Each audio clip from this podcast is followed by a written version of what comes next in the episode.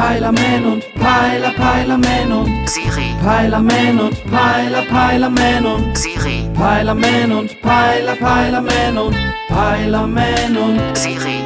Ey, sag mal, Siri, wie fandest du denn gestern Abend äh, hier den neuen John Wick 3?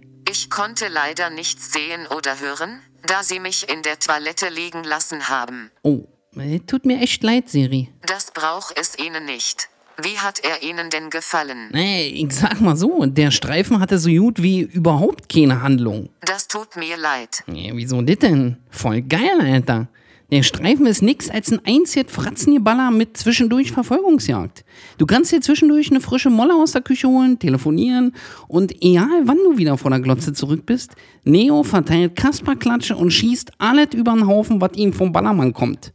Ja, aber nur fliegen kann er in diesem Teil nicht. Kann es sein, dass Sie den Film fälschlicherweise für einen neuen Teil der Matrix-Serie halten? Ey, Wie, was willst du denn jetzt damit sagen? Klar ist das ein neuer Teil. Nur die mussten halt mal wieder ein bisschen was anderes bringen. Nero fliegt diesmal also nicht rum, aber dafür dann Pitbull.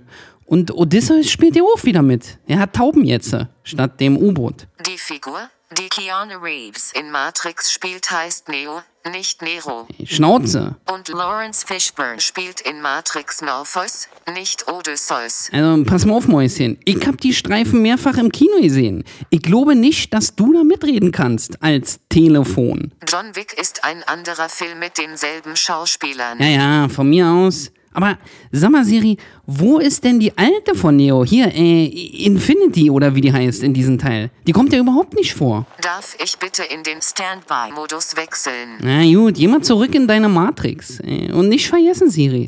Folge dem weißen Kaninchen, wa?